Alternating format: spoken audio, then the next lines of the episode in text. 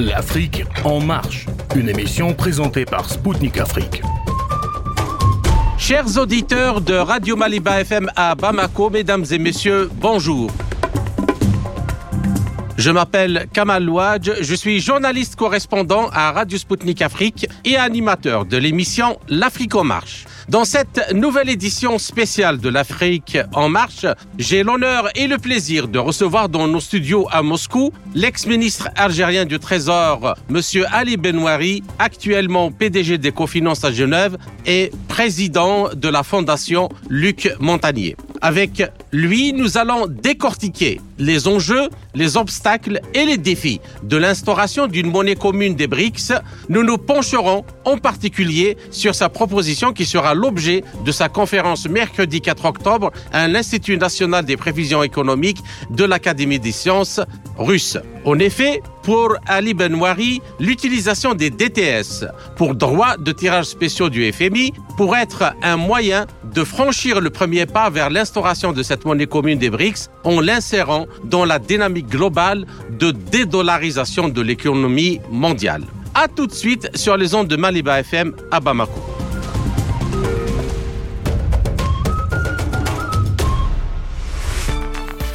Le montant de la dette américaine, souvent cité par les analystes géopolitiques et géoéconomiques, est celui de la dette fédérale des États-Unis, soit un peu plus de 33 000 milliards de dollars. Or, ce montant ne constitue en réalité que près de 33% de la dette globale des États-Unis, qui ont fait de le pays le plus endetté au monde. En effet, la dette totale américaine se calcule en y incluant, en plus de la dette fédérale, les dettes des ménages, des entreprises, des 50 États de l'Union, des institutions locales et des institutions financières. Ainsi, au moment où l'on parle, la dette globale des États-Unis atteint la somme astronomique de près de 103 000 milliards de dollars, soit près de 400% du PIB américain et 97% du PIB mondial. Le tout sans compter les engagements spéculatifs sur les différents produits financiers. En dépit de cette situation surréaliste de l'économie américaine, le dollar continue d'être la première devise de réserve dans le monde avec un taux compris entre 62 et 65% des réserves et 50% des transactions dans le monde alors que le commerce extérieur des États-Unis ne représente que 11 du commerce mondial. Néanmoins, lors du dernier sommet des BRICS en Afrique du Sud, il était prévu de discuter de l'adoption d'une monnaie commune. Mais cette question a été renvoyée à plus tard au vu de sa complexité. En quoi réside cette complexité et comment la contourner et la surmonter? Pour discuter de ces questions fondamentales, chers auditeurs, j'ai l'honneur et le plaisir de recevoir dans nos studios à Moscou l'ex-ministre algérien du Trésor de 1991 à 1992, Ali Benouari, actuellement PDG d'Ecofinance à Genève et président de la fondation Luc Montagnier. Monsieur le ministre, bonjour et merci d'avoir accepté de nous accorder cet entretien. C'est moi qui vous remercie pour l'invitation. Merci, tout euh, le plaisir est pour nous. Alors, euh, pour euh, entrer dans le vif euh, du sujet, commençons d'abord euh, par faire un peu le, constat de, la situation actuelle. Alors, l'endettement lié à la crise de 1929 avait fait grimper la dette totale des États-Unis à 200 milliards de dollars, soit 300% du PIB en 1933. Et en 2023, comme je l'ai dit au début, l'endettement total américain est de plus de 400% du PIB avec une dette globale de 103 000 milliards de dollars. On peut considérer que la crise de 1929 est une balade de parc par rapport à ce qui attend euh, le monde aujourd'hui. Sommes-nous à la veille d'un cataclysme financier et économique aux conséquences incalculables sur euh, tous les niveaux? C'est difficile à dire, mais en tout cas, euh, s'agissant des chiffres, la situation évidemment d'aujourd'hui n'est pas comparable avec celle des années 30. Nous, ne sommes plus dans un régime de taux fixe, puisque l'accrochage alors, des années 30, était une manière de rattacher toutes les monnaies à une parité, par, une parité fixe, en l'occurrence euh, l'or. Mais depuis euh, l'abandon du régime euh, du Gold Exchange Standard en 1971 et depuis le flottement généralisé des monnaies décrétées en 1900, mars 1973, les monnaies flottent, la plupart des principales monnaies flottent, et donc leur valeur est déterminée par le marché. plus ou moins librement, évidemment, plus ou moins manipulée. Mhm. Donc la situation n'est pas très comparable. Néanmoins, les, les, chiffres de la dette que vous avez énoncés, pour ce qui est des États-Unis, est-ce qu'il est pertinent de rajouter des dettes intérieures? Parce que la dette fédérale, c'est facile, on sait la mesurer, on sait comparer plutôt. La dette budgétaire Mhm. des différents pays entre eux, la norme en Europe, c'est 60%. Le ratio euh, dette sur PIB est de 60%, tel que défini par les critères de Maastricht. Aujourd'hui, on le voit depuis la crise de 2008, crise boursière de 2008, et, depuis la, pandémie du Covid, il y a eu beaucoup d'argent qui a été injecté dans les économies par des... Donc, les déficits budgétaires ont explosé partout. Aucun pays européen aujourd'hui ne respecte ce ratio. La France est au-dessus de 100, 100 euh, je dirais presque à 120, 130 Mhm. soit le même taux que les Américains. Euh, C'était le, ce taux a failli a, a, entraîné la Grèce dans la faillite. Mhm. Donc aujourd'hui, ce taux de 130% est considéré comme un taux qui est euh, plus que dangereux, qui entraîne la, la, quasiment le, le, recours au FMI. C'est Mhm. ce que la, la, Grèce a fait avec toutes les contraintes qui sont liées aux conditionnalités du FMI. Est-ce que les Américains solliciteront le FMI C'est une question que l'on peut se poser. Donc, mais si on, on, retient juste le déficit budgétaire américain, il est de, de 130% aujourd'hui, soit 33 000 milliards de dollars en, 1900, en 2023 pour euh, un stock euh, euh, pour un PIB de l'ordre de 23 000 milliards, je crois. Donc ça fait bien 130%. C'est énorme. Mhm. Comment est-ce que les Américains vont s'en sortir? On verra bien. Alors, euh, il y a quand même actuellement un mouvement euh, de rachat des obligations américaines par la Réserve fédérale. Et par rapport à ça, moi, euh, je vous pose une question pour savoir est-ce que un tel scénario est plausible ou non? Alors, entre 1929 et 1935, la plupart des contrats de dette privé ou public, comprenait une clause or, comme vous l'avez souligné tout à l'heure, prévoyant un remboursement donc en or qui protégeait l'investisseur d'une baisse de la valeur euh, du dollar. Bien. Alors, un montant considérable de la dette, donc c'était 120 milliards de dollars, soit 180% du PIB, était doté de cette clause euh, de l'or. Alors, la question, le 5 juin 33, le Congrès annule, euh, sur demande du gouvernement, toutes les clauses or, euh, même celles passées, donc avec un effet rétroactif. Et le 31 janvier 34, Roosevelt dévalue le dollar de 69% en fixant le cours de l'or à 35 dollars l'once, et ainsi en annullant la clause euh, or avec effet rétroactif, le fardeau de la dette américaine a chuté de 69%. Donc, alors, il y a le spécialiste américain de, cette crise, Ben Bernanke, qui, a été l'ex-gouverneur de la fédérale, de la réserve fédérale après la crise de 2008, et Milton Friedman. Pour eux, c'est cette décision euh, qui a marqué le début de la reprise économique et la fin de la Grande Dépression aux États-Unis. Alors, les événements américains de 1900 33-35 peuvent-ils se reproduire aujourd'hui? Et en cas de nécessité, les gouvernements américains peuvent-ils restructurer justement et modifier les contrats pour provoquer euh, un effondrement de la dette Non, c'est ce que je voulais dire. Nous ne sommes plus dans le même contexte. Il n'y a plus de contrat qui lie le dollar à l'or. Il y avait bien le Gold Exchange Standard tel que défini par les mmh. accords de Bretton Woods, mais eux-mêmes, en 1971, ont été annulés, puisque les Américains ont décrété la non-convertibilité du dollar en or. Mmh. Donc, dans les années, avant les années 30, c'était contractuellement fixé. Le prix de, du dollar était fixé par rapport au, au prix de l'or. En 44, avec Bretton Woods, c'est la même chose. Donc, à l'époque, une dévaluation signifiait une dévaluation par rapport à l'or. Et toutes les monnaies étaient cotées par rapport à l'or. Mhm. Mmh. Donc, si le dollar dévalue par rapport, si sa parité change dans le sens d'une dévaluation, clairement, les gens recevraient moins d'or. Mmh. N'est-ce pas? Oui. C'est en cela que l'on peut dire qu'il y a effacement d'une partie de la dette. Mais aujourd'hui, il n'y a plus de référence à l'or. Donc, qu'est-ce qui se passe? Aujourd'hui, c'est remplacé tout simplement par des dévaluations. Et encore, le, le terme de dévaluation est impropre. C'est dépréciation. Dépréciation. Par rapport au marché. Donc, le dollar monte ou baisse selon les, les nécessités de l'économie américaine. Les Américains décident s'il faut déprécier ou s'il faut apprécier. En fait, pas directement, mais à travers l'arme des taux d'intérêt. L'arme des taux d'intérêt est utilisée aujourd'hui, on le voit, aux États-Unis, et pas seulement, on Mhm. augmente les taux d'intérêt pour lutter contre l'inflation. Donc, ce renchérissement de, de- de- de- du coût de la vie, de l'inflation qui frappe tous les pays, singulièrement les États-Unis, donc puisqu'on parle des États-Unis, il faut est une est un danger, n'est-ce pas, pour l'économie. Et qu'est-ce qu'on fait? On augmente les taux d'intérêt. Et puis quand ça va, quand l'inflation, on le voit aujourd'hui, on dit Mhm. que l'inflation commence à être maîtrisée et les banques centrales s'apprêtent à arrêter le processus de hausse- hausse pour amorcer une décrue, une baisse euh, lente des taux d'intérêt. En espérant, qu'est-ce qu'ils espèrent en augmentant les taux d'intérêt? Refroidir l'économie, diminuer la demande, diminuer l'activité économique pour diminuer l'inflation. Faire un atterrissage en douceur Mhm. qui est tout le contraire d'un atterrissage brutal. Si les taux d'intérêt montent trop haut, l'économie risque de s'arrêter et là, c'est le, c'est le clash, c'est le crash boursier, etc. Donc, il faut éviter ça. Donc, on monte graduellement et puis on descend graduellement.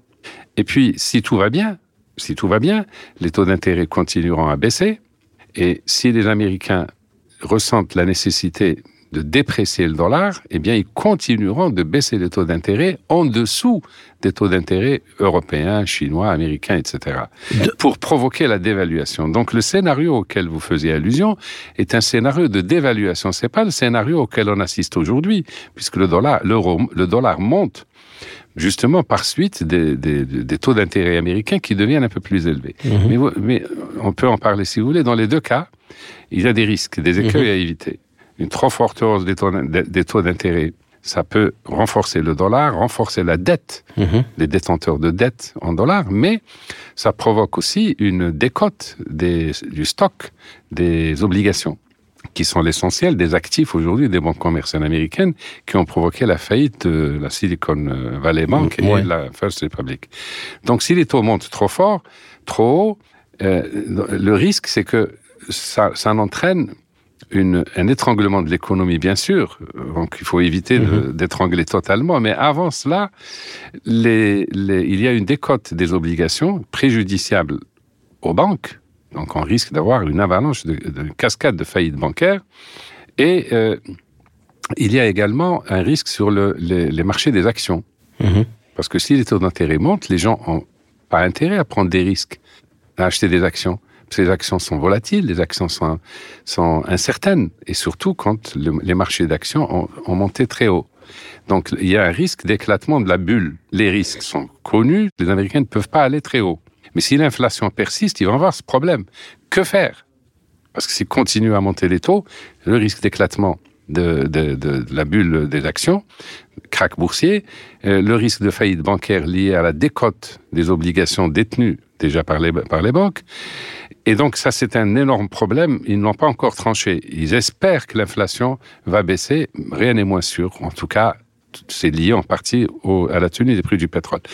Et dans le sens inverse, si tout va bien et qu'ils amorcent la baisse des taux d'intérêt, ça peut aller en fonction de l'intérêt des Américains à vouloir exporter, par exemple, davantage. Donc, ils risquent d'avoir également un effet pervers dans l'autre sens, c'est-à-dire une, une, une dépréciation du dollar qui fera fuir les, Les investisseurs. Les investisseurs qui aujourd'hui achètent du dollar pour acheter de la dette américaine n'auront plus intérêt à le faire. Donc aujourd'hui, les Américains, je dirais, c'est ça le risque par rapport aux années 30. C'est un risque lié au cercle vicieux. Ils sont rentrés non pas dans le cercle, dans un cercle vertueux, mais dans un cercle vicieux. Le cercle vertueux aura été brisé, est en train d'être brisé par la défiance des étrangers vis-à-vis de la dette américaine. Justement, justement, le- le gros justement, c'est par rapport à ça, moi, que je voulais avoir votre avis sur ce qui pourrait se passer. C'est-à-dire que, justement, actuellement, il y a beaucoup de pays étrangers qui ont été acheteurs des obligations américaines qui, se, qui n'achètent plus. N'achètent plus, ou ils sont en train de se débarrasser de leurs obligations. Alors, ces obligations, beaucoup sont rachetées par la, la Réserve fédérale américaine. Exactement. Et donc, la Réserve fédérale américaine devient le plus grand actuel, actuellement, euh, donc, euh, prêteur euh, au, au gouvernement fédéral des États-Unis. Donc, ce que moi j'ai vu similaire, c'est que dans les années 30, euh, euh, suppression, donc on était un peu dans la même situation parce que on a supprimé le, le golden, euh, La référence à la, l'or. la référence à l'or, les talons or. Mais actuellement, on est dans la même situation. Moi, ma question, si la réserve fédérale, par exemple, ou que toute la, la dette américaine devient une dette strictement euh, détenus par des Américains, soit les, les, établissements bancaires ou la Réserve fédérale ou des privés, et ainsi de suite. Est-ce que cette situation ne pourrait pas donner euh, envie, je ne sais pas, au gouvernement américain de déprécier fortement le dollar pour justement euh, rendre la, dette euh, très, très faible et dégonfler la dette comme ça? C'est un risque, mais, mais il n'est pas le seul.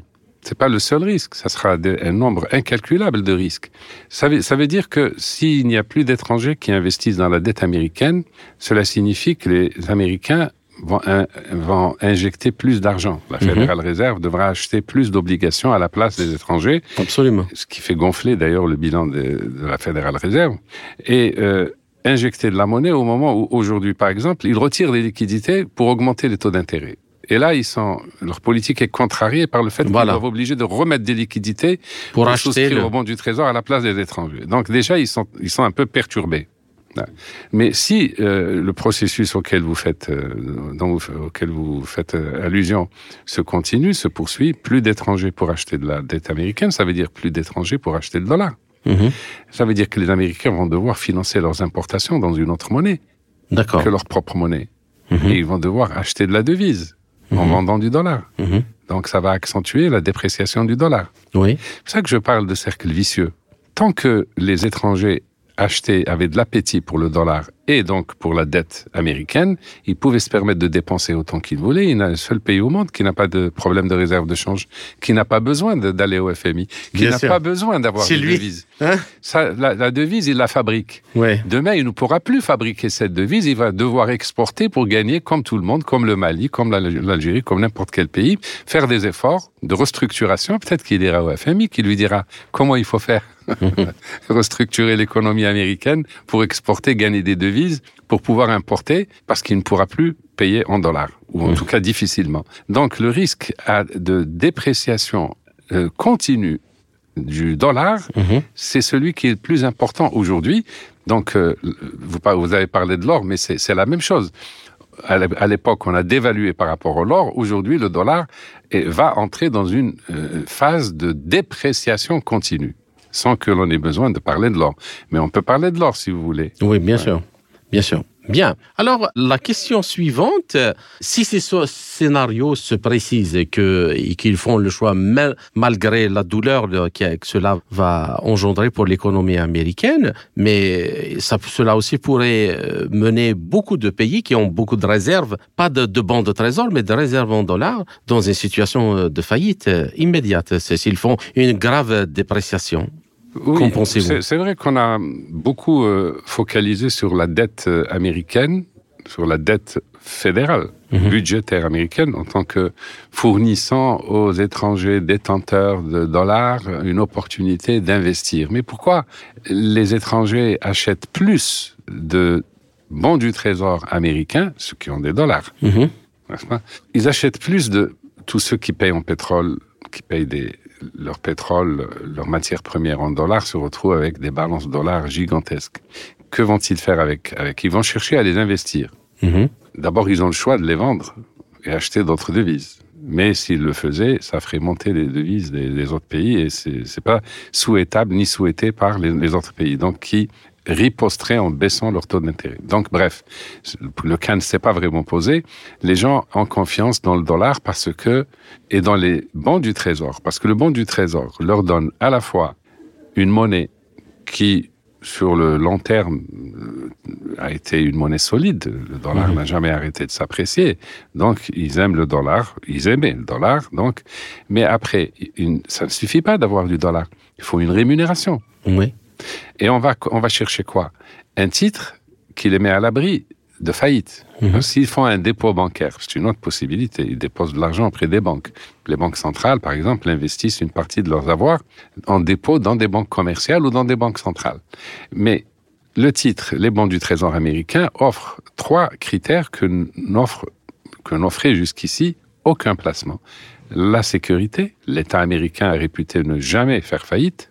Deuxièmement, la liquidité, parce que les bons du Trésor on peut les vendre. Vous pouvez vendre ce soir. Vous appelez votre banquier et le lendemain, pour lui dire je vends mes bons du trésor. la machine ou le machin enregistre et demain matin on vous dit votre bon du trésor a été vendu. C'est tellement liquide que vous pouvez vendre les bons du trésor à tout moment. Et le troisième critère, c'est le rendement. C'est pour ça que les Américains augmentent généralement les taux d'intérêt pour pouvoir attirer des capitaux, pour pouvoir financer Mhm. leur déficit budgétaire. C'est ça le problème. C'est que s'il y a défiance vis-à-vis des bons du Trésor, tout s'écroule. Parce que les Américains ne pourront plus attirer le- le- les investisseurs uniquement par l'augmentation des taux d'intérêt. Et encore, là, quelle augmentation des, des taux d'intérêt? A des limites. Ils ne peuvent pas augmenter les taux d'intérêt comme ils le veulent. Parce qu'il y a les nécessités de, leur, de, de faire tourner leur économie. Mhm. Donc, les dépôts à terme, les dépôts auprès des banques auxquels vous faites allusion, qui n'ont rien à voir avec les bons du Trésor, il faut voir combien, euh, combien ils pèsent. Moi, à mon avis, ils pèsent pas beaucoup par rapport aux, aux investissements en bons du Trésor, pour les raisons que je vous ai citées. Mais ces, ces dépôts seront également affectés, parce que quand il y a une défiance vis-à-vis des bons du Trésor américain, c'est qu'il y a une défiance vis-à-vis de la monnaie, puisqu'on parle de dé- dédollarisation. Donc les gens qui ont des dollars, non Et seulement ils surtout vont que sortir- depuis, depuis la, crise de 2008, Oui. le gouvernement, enfin la- l'autorité de régulation du système financier américain a imposé à toutes les banques d'avoir un paquet de, de bons du trésor comme garantie euh, contre la faillite. euh, Exactement. Voilà. Vous, avez- vous faites bien de le souligner. Mhm. Donc, il est clair que le- la dédollarisation va affecter également les dépôts bancaires. D'accord. Et, et donc, ce qui va se Est-ce passer... que est-ce que c'est ça qui pousse euh, cette euh, toutes les beaucoup en particulier les plus importantes banques centrales euh, des pays importants comme la Chine, la Russie euh, et d'autres, le Japon, à acheter beaucoup d'or Pourquoi cette ruée vers l'or actuellement? pour, pour la raison que, d'abord, le principal, j'allais dire, le tir dans le pied Mhm. que les Américains ont opéré, ils se sont tirés une balle dans la, dans la, dans la jambe en décrétant des sanctions contre la Russie.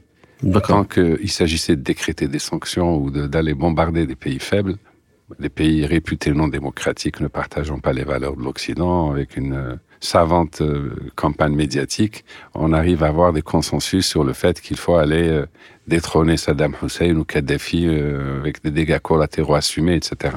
Mais et les sanctions, évidemment, qui les accompagnent. Mhm. L'Iran, l'Iran et Cuba. Cuba, depuis euh, 1962, ça n'émeut personne. Mhm. C'est injuste. C'est tellement injuste qu'on se demande pourquoi la communauté internationale, euh, qui est prompte à s'émouvoir pour des broutilles, pour des choses, ne s'émeut pas du sort du peuple cubain. L'Iran, depuis 40 ans, plus de 40 ans, etc., etc. Mais dès lors qu'ils ont touché à la Russie, ils ont déclenché un cataclysme qui justement se manifeste aujourd'hui à travers les ambitions des BRICS, la monnaie des BRICS, etc. D'accord. Parce que tout le monde, y compris l'Arabie saoudite, les Émirats, se demandent si eux-mêmes ne risquent pas un jour de se voir confisquer leurs avoirs et subir des sanctions. Et là, on est en plein dans le sujet. Mhm. Il y a quelque chose de totalement nouveau que les Américains, sans doute, n'ont pas ont sous-estimé. Ils ont pensé qu'ils ont l'habitude, avec l'arrogance qui leur est coutumière, ils ont pensé que ça se passerait aussi bien qu'avec l'Irak, la Libye, etc. Ils sont tombés sur un os. Tout de même, la Russie, c'est pas n'importe qui. C'est le seul pays au monde qui est autonome en tout. Mhm. Et ils l'ont oublié. Le plus grand pays au monde. Ils pourraient ne rien, ne rien, ne rien exporter, ils survivraient. Alors, euh, Monsieur Benouari, à ce titre, euh, le président Vladimir Poutine euh, s'est exprimé le, euh, ces derniers jours à la conférence parlementaire internationale euh, Russie-Amérique latine. Et à ce sujet, par rapport à cette arrogance-là que, que vous soulignez, donc il a critiqué le système financier mondial actuel et selon lui, il sert le milliard d'or. Euh, C'est ce que dit, on dit même les Européens eux-mêmes euh, que voilà le- les Occidentaux, il y a un milliard, qui a un milliard d'or qui mérite de vivre bien comme il faut, euh, d'avoir tous les, les privilèges possibles et imaginables. Le reste de l'humanité, on s'en fiche. Alors et selon lui, les institutions financières internationales sont structurées de telle sorte qu'elles ne sont rentables que pour ce milliard d'or, comme le FMI, la, la Banque mondiale. Selon lui aussi, l'Occident, euh, avec les règles qu'il a instaurées, il exploite les pays du Sud, notamment les pays euh, africains. Qu'en pensez-vous? Quand on parle de l'Occident, il faut voir que c'est d'abord les, les États-Unis. Oui. Puisqu'on parle des institutions euh, telles que le FMI, il faut savoir que les Américains ont droit de veto. C'est le seul pays qui a un droit de veto au FMI. Mhm. Pourquoi? Parce qu'ils ont fait passer une résolution dans les statuts, euh, un article qui, euh, qui euh, subordonne une réforme du FMI à l'obtention de 85% des voix. Les Alors que Américains eux- ont 17%. Ouais. Donc vous voyez, sans les Américains, on peut rien réformer. Ouais. Alors, l'Occident, ce qu'on appelle l'Occident, ce qui est un Occident un peu, puisqu'il s'étend au Japon, enfin, Ouais. c'est plutôt une, des pays, une coalition autour des États-Unis qui impose, qui cherchent à imposer leurs valeurs à l'échelle. Ils ont aussi comme particularité, particularité d'avoir été des colonisateurs. Mhm. Et ils, sont, ils ont enfin la particularité de, de l'arrogance, c'est-à-dire qu'ils considèrent que leurs valeurs doivent s'imposer au reste du monde. Comme autrefois le système colonial, Oui. eh bien aujourd'hui, leurs valeurs sont réputées être les meilleures. C'est peut-être, c'est possible, pour autant que l'on considère que les règles démocratiques sont des règles occidentales. C'est pas évident. Oui, enfin, à supposer qu'on les suive sur ce terrain, euh, cela signifie quoi? Ça, Cela signifie que ceux qui ne partagent pas ces règles, il faut les exclure, les agresser, les sanctionner. La sanction, l'agression, c'est une valeur. C'est une Oui. valeur Oui. à partager. Et le respect des peuples. Le respect des peuples a décidé souverainement de leur sort. Si un pays veut être dirigé par un autocrate, en quoi ça concerne? Les. Américains ou les Français ou les Allemands? En quoi ça les concerne? C'est au peuple de décider de ce qu'ils veulent euh, avoir comme système et comme dirigeant. Donc on voit bien la limite. Cet Occident, c'est ça, c'est tout ça. Mhm. C'est un ensemble géographique euh, situé plus dans l'hémisphère nord. C'est euh, c'est un ensemble de pays qui ont été qui ont été des colonisateurs. C'est un ensemble de pays qui partagent une forme de démocratie occidentale qu'ils veulent imposer au reste du monde. C'est un ensemble de pays qui aujourd'hui contrôlent le FMI, contrôlent la Banque mondiale, les, systèmes, euh, le système financier international, etc. Donc, c'est contre cela que le Sud global s'in- s'in- s'insurge. Le Sud global au sens de l'hémisphère Sud, plus la Russie, plus. Donc, effectivement, il y a mm, quelque chose à revoir dans ce système. Et, pour, terminer cette première partie, Monsieur Benoît, et, donner envie euh, à nos auditeurs de, suivre la deuxième partie, est-ce que vous pouvez justement, euh, comment vous situez-vous le dollar euh, dans ce système-là de domination occidentale et, d'où justement l'idée que vous défendez euh, comme un lion, je dirais, de, de dédollarisation, de, D'abord, de- de dirais- dédollarisation de, Ouais. de l'économie, comment vous, vous- et, et de la nécessité d'une monnaie. On est dans le contexte où celle des BRICS est en train Oui, de. je parlais de la définition de l'Occident. Pourrait, j'aurais pu ajouter le dollar pour définir l'Occident, Mhm. puisque tout gravite autour des États-Unis et tout gravite autour du dollar. Et le, la- le rêve de domination mondiale par l'Occident est déjà exercé par le dollar. Autrement dit, le dollar exerce une hégémonie et devient une arme, ce qu'on appelle la militarisation ou la weaponization du dollar. Mhm. C'est-à-dire que les Américains, en fait, avec votre argent, renforcent une monnaie qui va leur servir de financer Le- de les guerre, guerres contre vous. et les guerres contre vous. C'est absurde, c'est une logique absurde. Et la simple prise de conscience, de conscience de cette euh, absurdité signe pour moi la fin du dollar. C'est terminé. Et le- le- l'histoire retiendra, re- l'histoire retiendra que le tournant aura été les sanctions contre la Russie et la confiscation de ses réserves de change. C'est complètement absurde de la part d'un pays qui se dit libéral, qui se dit apôtre de l'économie de marché, de la, la liberté euh, de. Et ça, c'est le plus grave dans ça, c'est que même les, les- les particuliers, par- juste parce qu'ils sont russes, on a, on a confisqué leur argent. Bien sûr. Donc là, c'est même le droit de propriété qui est remis en cause. C'est c'est quand même c'est- grave C'est pour ça ici. que je dis c'est une atteinte euh, au principe même de, de l'économie de marché, de, de, la, de, la, de, la, de la liberté d'entreprendre, de la propriété privée, dans la Constitution américaine, etc. Absolument. Dans toutes les constitutions européennes. Et J'aimerais bien- savoir comment le- le- les, les, les, les Allemands, les, Anglais, les Suisses, etc. vont devoir se justifier euh, devant, la, de la, de- de- devant les tribunaux pour euh, justifier la saisie des biens privés Mhm. des biens privés de Russes, par exemple, Oui. qui n'ont pas été condamnés par des tribunaux, simplement parce qu'ils sont russes. C'est absolument. Ils vont gagner. Les- les- les- ces États vont payer de très, très, très fortes amendes, de très fortes pénalités. Mais ils l'ont fait. Ils l'ont fait parce qu'ils ont suivi les Américains. parce que c'est, c'est, c'est, ils sont, ils sont inféodés aux Américains, ils peuvent rien refuser. D'ailleurs, combien même voudraient-ils refuser aux Américains? Ils seraient eux-mêmes sanctionnés. Ouais, problème, il est là. C'est chat échaudé craint l'eau froide. Les Français, à travers leur banque BNP, ont subi des, des, des, des- des- je sais pas combien, Combien de fois de- de- milliards de, de, de, Ouais. de- de dollars de, Juste parce qu'ils ont fait des transactions avec des Les- pays les- les Suisses- sanctionnés. Les Suisses, pareil. Mhm. Le, le- le droit américain a été décrété par les Américains comme extraterritorial. Ouais. Autrement dit, ils vous jugent comme si vous étiez américain. Si vous contrevenez au droit américain, vous êtes jugé, condamné, on vous saisit votre argent. Mhm. Donc les Européens aussi ont peur. Euh, pour l'instant, les dirigeants européens euh, ont plutôt de la sympathie, je dirais, sont inféodés, mais les peuples européens sont conscients de cette subordination et ne la trouvent pas normale. Alors, euh, chers auditeurs, ainsi s'achève la première partie de notre entretien.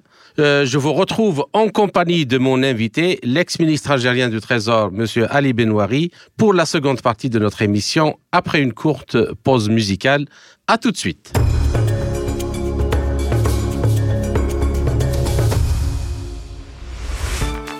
Chers auditeurs, vous êtes toujours à l'écoute de Radio Maliba FM à Bamako. Je suis Kamal Louadj, animateur de l'émission L'Afrique en marche de Radio Sputnik Afrique. Je rappelle que mon invité est aujourd'hui l'ex-ministre du Trésor algérien, Monsieur Ali Benouari, actuellement PDG d'Ecofinance à Genève et président de la Fondation Luc Montagnier. Allez, Benouari, je vous salue à nouveau et merci pour votre patience pour cette seconde partie de notre entretien.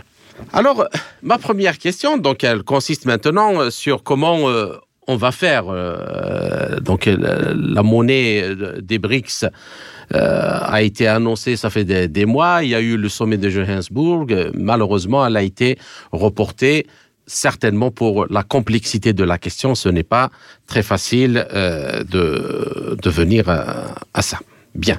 Alors, ma question, il y a Sergei Glaziev, qui est le conseiller de, du président Poutine sur euh, le développement de la politique eurasienne, euh, qui est donc il est membre du Conseil national financier de la Banque centrale de Russie et ministre chargé de l'intégration et de la macroéconomie de la Commission économique eurasienne. Est connu d'a- d'ailleurs pour ses euh, réflexions euh, sur l'idée d'une monnaie commune euh, des BRICS. Au BRICS plus, actuellement, on peut rajouter l'Arabie Saoudite, les Émirats Arabes Unis, l'Argentine, euh, l'Éthiopie, l'Égypte et l'Iran.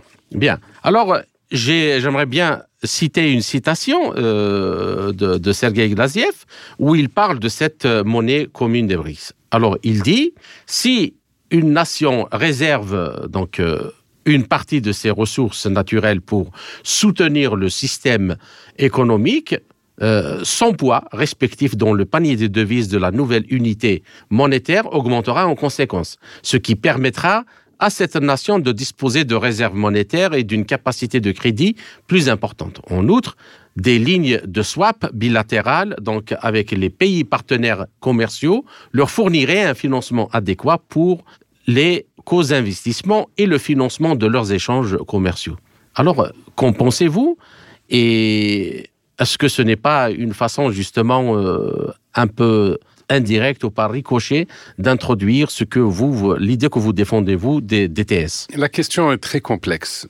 C'est, je ne suis pas étonné qu'à Johannesburg, on n'ait pas pris de décision à ce sujet. C'est infini, c'est d'une complexité. La monnaie est déjà une question complexe. Mais une monnaie à plusieurs, c'est encore plus complexe, naturellement. Mais une monnaie à plusieurs pour remplacer le dollar, ça accroît singulièrement les difficultés précédentes. Néanmoins, ce que je retiens de ce que dit euh, le ministre Glaziev, c'est le panier de devises. Il a bien parlé de panier de devises. Donc ça exclut déjà le rattachement à une monnaie, comme le yuan chinois. Ça exclut le rattachement à l'or, bien que ça a été discuté. Euh, ça exclut le rattachement à une matière première, comme le pétrole. Ça exclut le rattachement à une monnaie numérique, ou à une crypto-monnaie. Donc la notion de panier semble être la voie euh, la plus raisonnable. C'est d'ailleurs mon, mon, mon idée. Mhm. Je suis parti un peu de cette idée, mais je suis content que on la retrouve chez Gladziev et d'autres. Même si, euh, mais néanmoins, je tiens à préciser à l'attention de vos auditeurs qu'une monnaie, c'est la marque d'un droit régalien, elle est souveraine. Donc une monnaie droit, on va pas sortir de la domination du dollar, de l'hégémonie du dollar, pour entrer dans l'hégémonie du yuan ou de quelque monnaie que ce soit, ni même l'hégémonie exercée par euh, un- une monnaie euh, commune à un ensemble régional comme euh, l'euro. Aujourd'hui, le franc CFA est rattaché à l'euro. C'est une anomalie. Oui. Autrefois, il était rattaché au franc français. Mhm. Ça faisait partie de ce qu'on appelait la zone franc. C'est pas normal. Oui. Comme n'est pas normal la zone sterling. Mhm. Encore quelques pays qui, les- enfin, qui, maintenant que la, oui, la livre n'est pas de- dans l'euro, il y a encore des pays dont la monnaie est rattachée au- au- à la livre sterling. Donc, le rattachement à une monnaie ou à un groupe de monnaies n'est pas normal, n'est pas sain.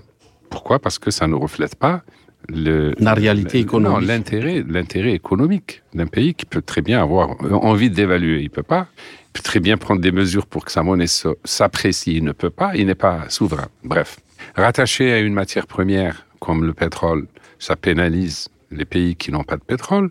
Si le pétrole monte très haut, la monnaie monte très haut. Mhm. Et donc, euh, les pays qui ont du pétrole, ça les arrange, ça reflète bien leur économie, mais les pays qui n'ont pas de pétrole, parmi les BRICS, ils vont devoir, ils vont avoir des difficultés pour exporter avec une monnaie chère. La même chose si on rattache à une crypto-monnaie, trop volatile. Ça peut monter très haut, ça peut baisser très haut. Donc, l'idée, mon idée de base, de départ, c'est que ça doit être un panier. Un panier représentatif de quoi? Représentatif, c'est le but d'ailleurs assigné généralement à une monnaie ou à une monnaie composite, ce qu'on appelle une monnaie composite, c'est-à-dire assise sur un panier de quelque chose. C'est la stabilité. Faute d'avoir une monnaie à soi, que l'on peut gérer comme on le veut, la déprécier, l'apprécier en fonction de son intérêt du moment. Tant qu'à faire, si on a une monnaie assise sur le- un panier de plusieurs devises, il faudrait que ce panier com- soit composé de monnaies qui sont euh, contradictoires, qui évoluent de manière contradictoire. Si par exemple le dollar monte dans le panier du DTS, puisque c'est un panier, puisqu'on va en parler, automatiquement, le- la valeur du panier, la, la valeur du panier ne va pas monter de 10% si le dollar monte de 10%, parce qu'il y a les autres monnaies. Le yuan chinois, le yen, etc. Et donc, ce panier, l'idée de, de- des concepteurs des paniers, c'est la stabilité. La stabilité. Et le deuxième, euh, la deuxième chose, c'est qu'à l'intérieur du panier, il doit y avoir des monnaies qui, dans lesquelles on échange C'est-à-dire des monnaies nationales. des monnaies, des monnaies, si par exemple un pays, l'Algérie par exemple, le Maroc, la Tunisie, des dizaines de pays connaissent ce qu'on appelle flottement dirigé. C'est-à-dire que leur monnaie est assise sur un panier de plusieurs monnaies qui entrent dans leur commerce extérieur. Mhm. N'est-ce pas? D'accord. D'accord. et lesquelles monnaies qui sont dans le panier flottent. Donc le dinar flotte, le dinar marocain flotte, le dinar, mais on peut les corriger éventuellement en dévaluant ou en réévaluant la monnaie selon l'intérêt du moment. Ce panier de monnaie qui devrait être, sur lequel devrait être assis la monnaie des BRICS, il faudrait en définir la composition. C'est là que ça devient intéressant. Mhm.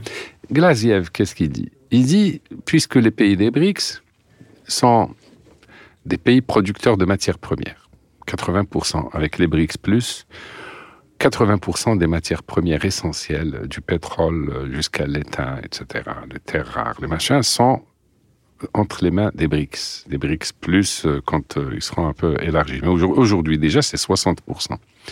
Donc, en mettant des matières premières, ça fait sens. Mais ça ne suffit pas, il faudrait mettre des monnaies. Mhm. Parce que les matières premières peuvent, peuvent très bien s'apprécier toutes en même temps, on l'a vu, ou se déprécier toutes en même temps. Et aussi, elles sont euh, libellées ou cotées en dollars, euh, Bien sûr. la majorité. Et ça, c'est un autre sujet, bien Mhm. sûr, mais vous avez raison de le souligner. Donc, il faudrait ajouter des monnaies, il faudrait ajouter peut-être un peu d'or, il faudrait ajouter, mais quoi? Cette question, j'ai j'y ai réfléchi personnellement, ça fait 5, 45 ans que je réfléchis aux, aux questions monétaires. J'ai fait, pareil, puisque je m'adresse à un auditoire africain, eh bien, en 1979, j'ai été à Nairobi, au Centre d'Afri- africain d'études monétaires, faire une conférence sur le thème qui était demandé à plusieurs pays d'Afrique Mhm. de traiter le sujet de l'impact des fluctuations du dollar sur l'économie algérienne de 1970 à 1977. J'avais traité personnellement ce sujet. J'ai réussi à trouver une clé qui permettait de calculer. et C'est comme ça que la Banque centrale d'Algérie, où je travaillais, a permis que j'aille moi-même faire cette conférence. Eh bien, de 70 à 77, l'Algérie a perdu un milliard de dollars. C'était énorme pour l'époque Oui. simplement par la baisse du dollar. Vous voyez que la baisse du dollar peut avantager les Américains, ils, ils y ont recours en cas de quand ils, sont, ils ont Mhm. besoin, mais ça pénalise tous les pays qui exportent dans le dollar, comme l'Algérie, qui exporte du pétrole, des matières premières, comme les pays africains. Donc, les Américains peuvent les pénaliser en dévaluant le dollar. Et ils peuvent les pénaliser en augmentant les taux d'intérêt, donc augmenter la valeur du dollar. Du coup, tous ceux qui sont endettés en dollars vont devoir payer plus. Nous sommes à la merci des Américains. Le monde est à la merci des Américains pour cette raison. C'est la raison pour laquelle ce panier, la question de ce panier est très importante. Il ne s'agit pas de faire un panier pour un panier, il s'agit de choisir ce qu'il y a Par dedans. rapport- Et selon des algorithmes, on parle d'algorithmes très très savants pour savoir qu'est-ce qu'on peut mettre dedans qui peut arranger à la fois l'Iran, la Russie, la Chine, etc. Mais il y a aussi l'autre écueil, c'est qu'on ne sait pas que- combien de pays vont être membres. Donc, il faudrait attendre que le processus d'élargissement soit achevé pour demander leur avis à tous les membres. On ne peut pas leur imposer une monnaie. Oui. Donc, ça, c'est le deuxième écueil. Et puis, euh, et, euh, voilà, il faut éviter que cette monnaie ne soit pas trop inflationniste. Donc, la question de l'indice, de, de ce qu'il y a dedans, est cruciale. Et en même temps, c'est- pour cela que j'ai j'ai été vers le DTS. Mais avant d'aller vers le, le DTS, Le DTS, c'est les droits de tirage spéciaux du FMI. du FMI. Euh, j'ai pensé à ce que pouvait être cette. euh, à quelle fin on souhaite créer cette monnaie. Beaucoup de gens pensent que la monnaie des BRICS doit pouvoir servir de, de paiement, moyen de Mhm. paiement, moyen de réserve et, moyen, et facturation, unité de compte. Donc, levons déjà, pour nos amis et notre, auditoire africain, euh, cette, éclaircissons ce point. Non, la monnaie des BRICS ne pourra pas être une monnaie de paiement ni une monnaie de réserve. Puisqu'elle ne peut pas être une, ni l'un ni l'une ni l'autre, quelle peut-elle être Eh bien, une monnaie de compte? Mhm. Si elle pouvait être une monnaie de compte, elle contribuerait puissamment à la dédollarisation qui est l'objectif recherché, et elle permettrait une plus grande imbrication, si je puis dire, des BRICS entre, entre leur économie, etc. Donc une unité de compte commune. Donc déjà éclaircissons, c'est une unité de compte. Et puisque c'est une unité de compte, eh bien, ça signifie que les pays des BRICS vont exporter, importer les uns vers les autres dans cette unité de compte. Ils ne vont pas payer avec cette unité de compte, puisque c'est une unité de compte. Donc, ils vont pouvoir juste euh, avoir une monnaie, euh, un dénominateur commun. Un dénominateur commun. J'exporte tant de DTS, par exemple, j'importe pour tant de DTS, le solde est de, est de DTS. Et donc, je vais régler les échanges. Parce que je vais régler le solde. Donc, cette notion est absolument d'unité de compte, DTS ou pas. Parce qu'on peut, le DTS, c'est une unité de compte qui existe. Elle fait gagner du temps. Et tous les membres, les 190 membres des Nations Unies sont associés au DTS, Mhm. puisqu'ils ont leur code-part au FMI exprimé en DTS. Mhm. N'est-ce pas? Oui. Ils mettent euh, une partie de leur euh, monnaie nationale et ils obtiennent une partie en DTS, plus les allocations que le DTS euh, émet régulièrement, offre gratuitement aux membres. Donc ils détiennent des DTS. Tout le monde sait ce que c'est qu'un DTS et il est coté quotidiennement. Et les monnaies qui sont dedans sont convertibles, à savoir le yuan chinois, dollar, livre ster- sterling, yen et, euh, et l'euro. N'est-ce pas? Le dollar pesant pour 41%. Et c'est des monnaies convertibles cotées tous les jours. Le DTS ne, ne permet pas de payer, ne permet pas, il permet juste de d'exprimer les montants des transactions. Qu'est-ce que je dois? Des créances et des dettes. Qu'est-ce que je dois? Qu'est-ce que j'ai à l'autre? Qu'est-ce que, qu'est-ce que, quelle créance Combien l'autre me doit? Et puis on peut compenser. Donc c'est indissociable d'une chambre de compensation bilatérale ou multilatérale entre tous les pays du BRIC. C'est juste une monnaie. Ça peut être aussi la monnaie de compte de la nouvelle banque de développement. Ça peut libeller son capital. Mhm. Gladiev lui-même, dans une déclaration absolument stupéfiante, dit que j'ai proposé au président de la Russie Mhm. que le capital de la, de la banque de développement, cette nouvelle banque de développement, soit exprimé en DTS pour la mettre à l'abri des sanctions. Et il dit, hélas, je n'ai pas été suivi. Donc c'est un sujet qui est posé sur la table. Absolument. Donc vous voyez, tu- les- les- les- si le DTS devient la monnaie de compte, il pourrait servir de, de monnaie de, des institutions financières des BRICS qui pourraient prêter en DTS. Après, le règlement est une autre chose. Par exemple, le solde entre Donc, ce que je dois. c'est juste, Monsieur Benoît, juste pour que simplifier le concept pour le- nos auditeurs. Donc, euh, disons, euh, ce DTS, c'est une espèce de référence, mais c'est pas une monnaie avec laquelle on peut acheter ou vendre ou commercer. C'est une espèce de référence. C'est comme si c'était l'or dans les années 30. Donc, euh, chaque monnaie a sa, sa, sa, référence par rapport à, à ça. On va avoir sa valeur réelle par rapport à ce DTS. Et ce DTS, justement, va permettre euh, des échanges. Et puis, vient l'idée que vous proposez de la chambre de compensation, comme les, monnaies ne sont pas égales euh, entre elles, donc qui va permettre de payer les différents euh, de Oui, déficits. parlons, par le- oui, parlons, parce que ce, cette monnaie de- des BRICS, en fait, elle est conçue pour accompagner le processus d'échange dans le cadre de la dédollarisation. Oui. On a commencé par l'échange en monnaie, en monnaie nationale, c'est excellent. Ça, parce que déjà, cette, euh, ces échanges en monnaie nationale affaiblissent le dollar. Mhm. Pourquoi? Parce que 20%, le commerce extérieur américain représente 20% Mhm. du total mondial. Mais les échanges en dollars représentent 60% des échanges mondiaux. près, Donc oui. il y a 40% qui ne concernent pas les États-Unis. Et c'est de là où 40%. vient la richesse des États-Unis, Voilà. plus que de son commerce 40% extérieur. des échanges, c'est entre les pays non US, non américains. Pourquoi ces pays-là utilisent le dollar? Si ces pays-là, en extrapolant à tout le- tous les pays hors États-Unis, si tous les pays du monde refusaient d'utiliser le dollar entre eux, eh bien, le, poids du dollar dans les échanges internationaux baisserait de 60 à 20 Ah, disons que c'est un objectif ultime. On y arrivera progressivement. C'est entre-temps, qu'est-ce qu'on fait? Entre-temps, la monnaie des BRICS. Parce qu'elle va soutenir et elle va renforcer, encourager ce mouvement. Quant à la question du règlement, elle peut être traitée de manière très simple. Si mon unité de compte n'est pas le dollar, si c'est le DTS, donc Oui. déjà, les gens qui m'achètent ou à qui j'achète ne, se- ne se, se sentiront pas obligés d'acheter du dollar pour me régler ou de, de, de, de- de recevoir des dollars. Étant donné que le solde des échanges était, sera exprimé en DTS ou en unité de compte, quelle qu'elle soit, hors dollar, les gens vont choisir dans quelle monnaie régler le solde des échanges bilatéraux, puisqu'on parle d'échanges bilatéraux monnaie nationale.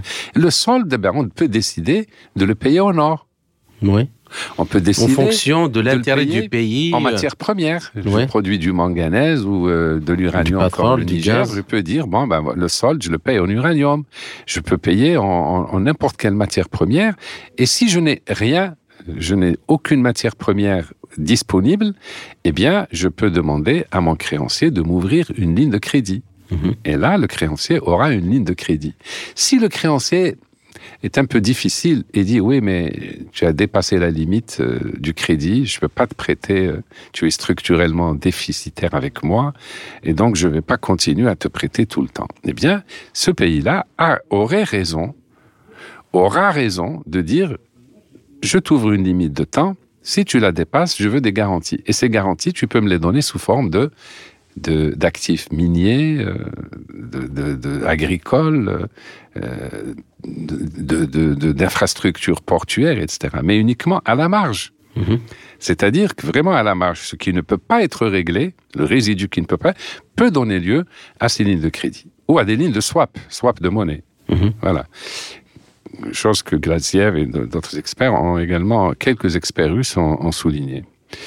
Euh, Aujourd'hui, je te prête ma monnaie. Quand tu auras besoin, tu me prêtes la tienne, etc. Et ça nous permet de.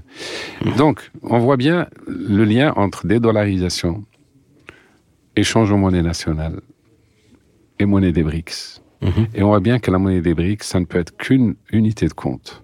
Et tant qu'à faire, en attendant que le groupe des BRICS soit stabilisé, il faut choisir une unité de compte qui soit stable, convertible, cotée quotidiennement. Je vous assure que j'ai pas pensé au DTS au début. C'est juste, ça découle de ce raisonnement. Puisqu'entre-temps, il faut choisir une unité de compte qui soit axée sur un panier, un panier de, de, monnaie, ça c'est plus simple. Mhm. Euh, euh, étant donné qu'elle doit assurer la stabilité, elle doit être stable pour ne pas pénaliser les, membres des, BRICS. Euh, il faut que, eh bien, il y en a qu'une aujourd'hui dans le Mais monde. Monsieur il y en a qu'une aujourd'hui dans le monde qui répond à ça, c'est le DTS. Mais justement, par rapport à ça, Monsieur Benoît, euh, peut-être, euh, je ferai un peu le l'avocat du diable. Et certains vous diront, euh, mais l'UFMI, il est sous domination américaine. Il est aussi sous domination indirect du dollar. Non, ils ne peuvent rien faire. Ils ne peuvent, ils ne pèsent que pour 41% dans le DTS. Ils ne peuvent pas, les Américains ne peuvent pas influencer ou manipuler le, DTS. Mhm. Je le répète, ils ne pourront jamais manipuler le DTS puisque il n'y a que le dollar ne pèse que 41%. Ça veut dire que si le dollar monte, mettons que les Américains manipulent le dollar à la hausse, eh bien, les autres monnaies vont baisser mécaniquement. Pas toutes. Parce qu'il y a une monnaie qui est indépendante, c'est le yuan chinois. Mhm. Mais il y a fort à parier que si le dollar monte, il va monter contre euh, l'euro, contre, contre le yen et contre la livre sterling. Mhm. D'accord? Donc, globalement, le DTS restera toujours stable. Il y a une autre raison à, à l'utilisation du DTS, c'est que la réforme du Fonds monétaire international, la réforme des institutions de Bretton Woods et de l'ordre international en général, qui passe par l'ordre monétaire international, commande que l'on modifie les règles de fonctionnement du FMI, d'assigner au DTS un nouveau rôle, ou plutôt de permettre à de nouvelles monnaies d'intégrer le DTS. Il a fallu 2015 pour que le yuan chinois intègre le, le DTS. Euh, parce qu'il y a une révision tous les cinq ans, mhm. qui est statutaire. Donc même si les Américains ne peuvent pas s'opposer à ce que tous les cinq ans, une nouvelle monnaie entre. Je prévois que la livre sterling va être éjectée par, le, par, la roupie indienne, mhm. par exemple, qui est déjà l'Inde qui est supérieure en termes de PIB à l'Angleterre. Logiquement, dès aujourd'hui, la livre sterling devrait être dehors et la roupie indienne devrait entrer. Mais il faut attendre 2027. Pourquoi il faut attendre 2027 Parce que les Américains ont le droit de veto et si on voulait changer cette règle, on ne pourrait pas.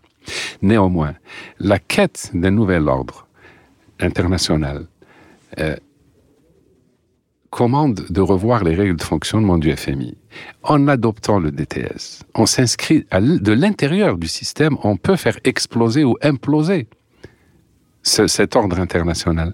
Mhm. Ça veut dire qu'on n'est pas contre l'ordre international tel qu'il est. Ça sert à rien de lui substituer, comme beaucoup de gens. Beaucoup de gens pensent qu'on va faire un FMI bis. Et là, je vous donne une idée peut-être un peu originale pour ceux qui nous écoutent.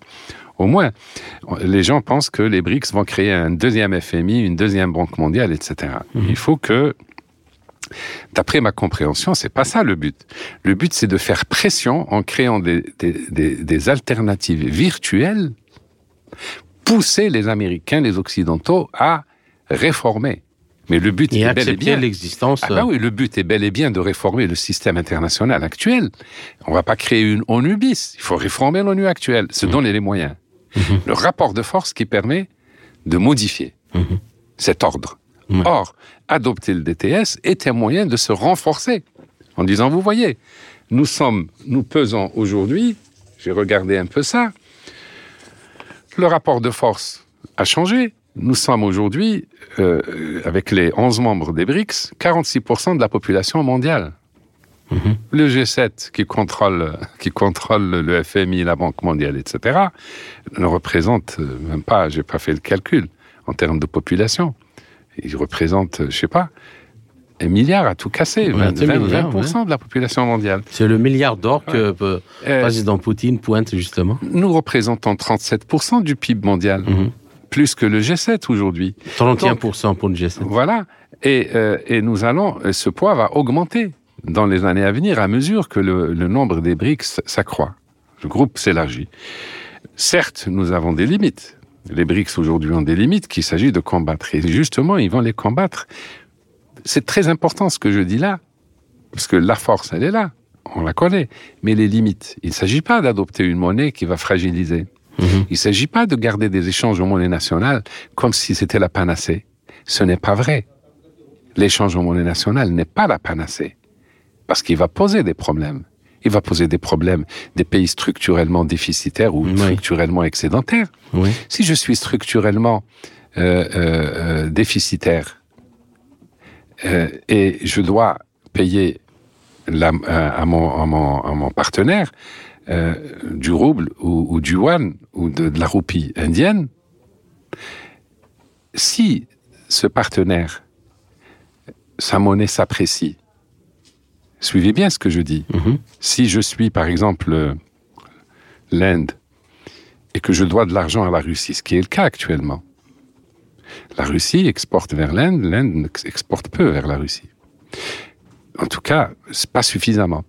Donc, la Russie accumule des créances en roubles pour des milliards de dollars. Elle a beau acheter plein de choses d'Inde, mais l'Inde ne produit pas tout ce dont a besoin la Russie. Donc, la Russie va rester créancière dans ce système d'échange en monnaie nationale pendant longtemps. Alors imaginez que dans quelques années, la roupie se réévalue de 200 ou 300% L'Inde va devoir payer beaucoup plus. Mhm. Sa dette va augmenter. C'est un problème. Mhm. Du fait du risque de change.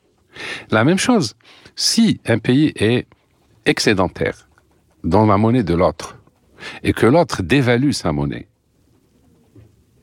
qu'est-ce qui va se passer? Il va perdre. Je vais perdre. Mhm. Tous les travers que, qui ont été observés par le passé avec les dollars, on peut les retrouver. Absolument. Si on n'adopte pas une monnaie commune, on peut retrouver ces travers. De compte, une monnaie commune de Bien sûr, une monnaie de commune de compte bien sûr, qui, qui soit stable, mhm. qui, qui, inspire la confiance, qui ne dépend pas de l'Inde ou de la Russie ou de la Chine. Je crois que j'ai dit euh, l'essentiel pour, que, pour justifier un peu à la fois la complexité de cette monnaie et pourquoi un EDTS pourrait être euh, une, une alternative provisoire en attendant que le groupe des BRICS soit euh, stable, soit élargi à 50 ou 60 membres, qui va, qui est de nature à renforcer son poids et à peser pour modifier le rapport de force, forcer la réforme du, du FMI, etc. Donc, finalement, l'objectif, c'est celui-là. Mhm. C'est de constituer un groupe suffisamment fort pour peser sur, sur le, au niveau de la réforme du système monétaire international. C'est-à-dire que, la limite, le but, c'est pas tellement une monnaie d'un groupe qui est en processus d'élargissement continu, c'est la réforme du système monétaire international. C'est la mise à mort de, de la domination du, la dollar. domination du dollar. Qu'importe par quel moyen on peut l'atteindre. Mhm. On a vu, première étape, l'échange en monnaie nationale parce que c'est le plus facile. Mais ça règle pas tout. Donc il faut une monnaie de compte qui puisse stabiliser les échanges. Il faut également pouvoir régler les soldes, mettre en place des chambres de compassion pour régler les soldes. Mhm.